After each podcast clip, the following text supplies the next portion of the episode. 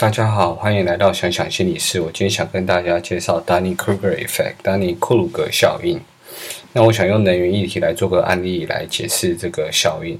那我先讲柏拉图在《理想国》里面讲到苏格拉底跟他朋友讲了一个地下洞穴的故事啊。那透过这故事来跟我们讲说，我们人其实都要努力的往上爬，才能有有更高的视野，更接近真实的视野。那他问他朋友：“假如把世界分成下层、中层跟上层，哪一阶层的人会不会认为自己位层高了？”那苏格拉底解释：“在底层的人或下层从未往上爬，所以会认为自己所看的就是一切；反而在中层的人，因为爬又有了，又爬了，有有下层跟中层的视野，他就可以比较，反而会比较谦虚。”那我们的成语“井底之蛙”其实在描述也有类似的概念。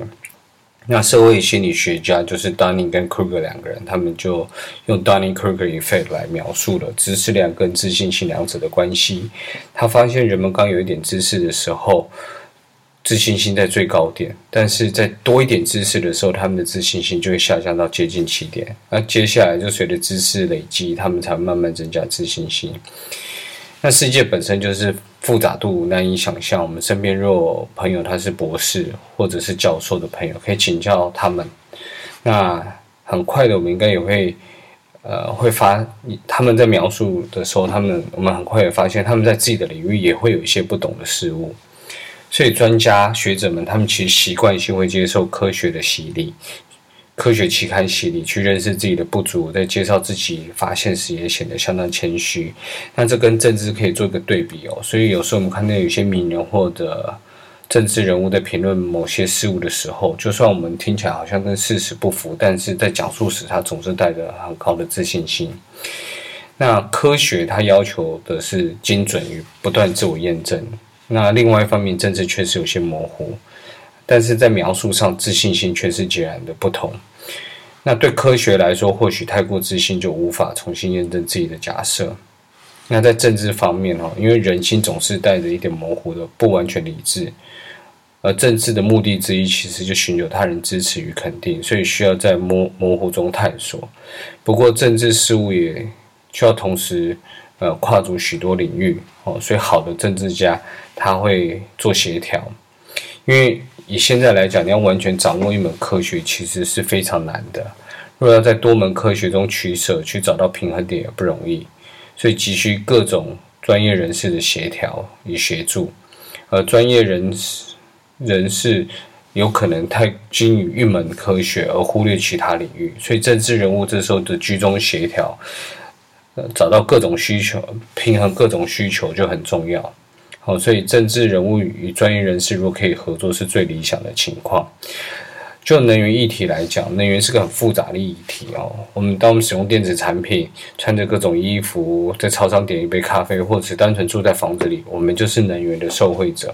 所以，单纯指责工厂耗能，也就是忽略我们都是能源或者这些工厂的受惠者。再来思考能源的来源。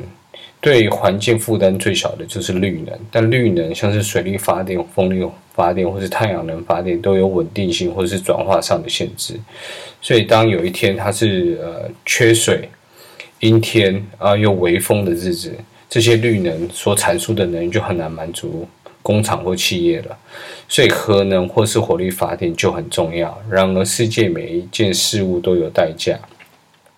核能对台湾来说最难也可能是无解的，就是核废料。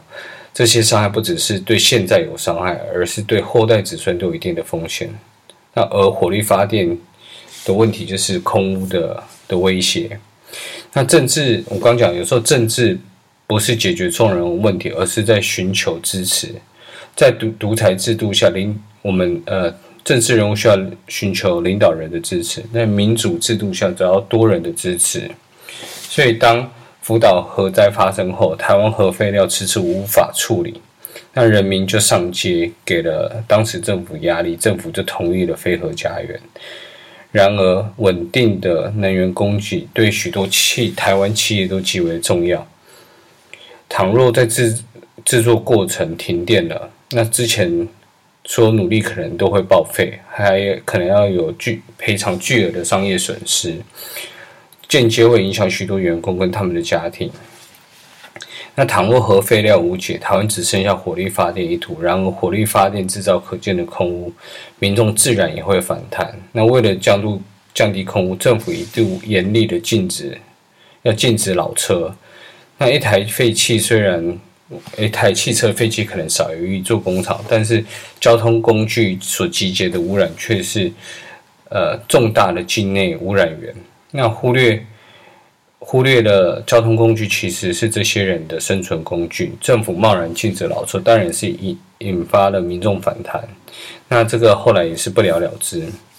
那再后来有个公投案，强调每年要降低一 percent 的火力发电，其实也是对能源议题的认识不足。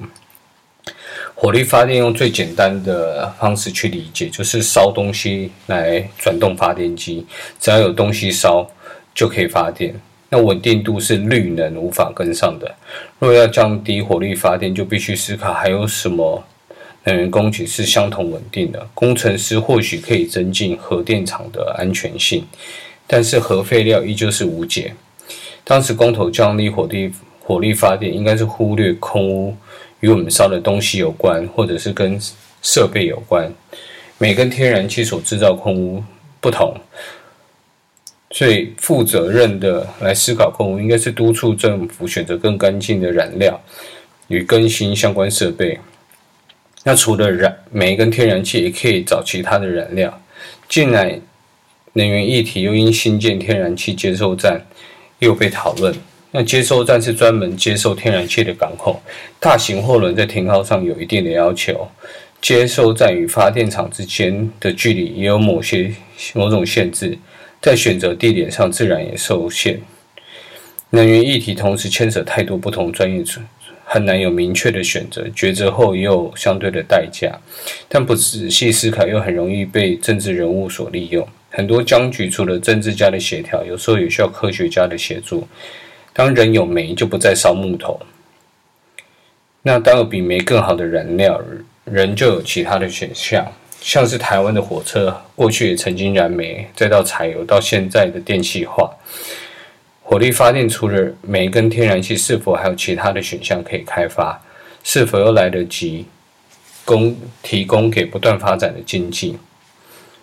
用是非题的概念来面对复杂又困难的能议题，无无非是过度简化。若双方的专业人士可以提供决策过程，或是建议其他选项，更能帮助我们用申论题或选择题的方式来面对社会所面临的挑战。那回到 Dunning-Kruger effect，爱因斯坦曾经说过，他只要有一小时可以拯救世界，他会花五十五分钟来理解问题，与五分钟来回答。不论是社会议题或是个人生命，许多事物都比我们想象中的复杂。我们以理所当然的态当然的态度来理解事物，可能会过度简化。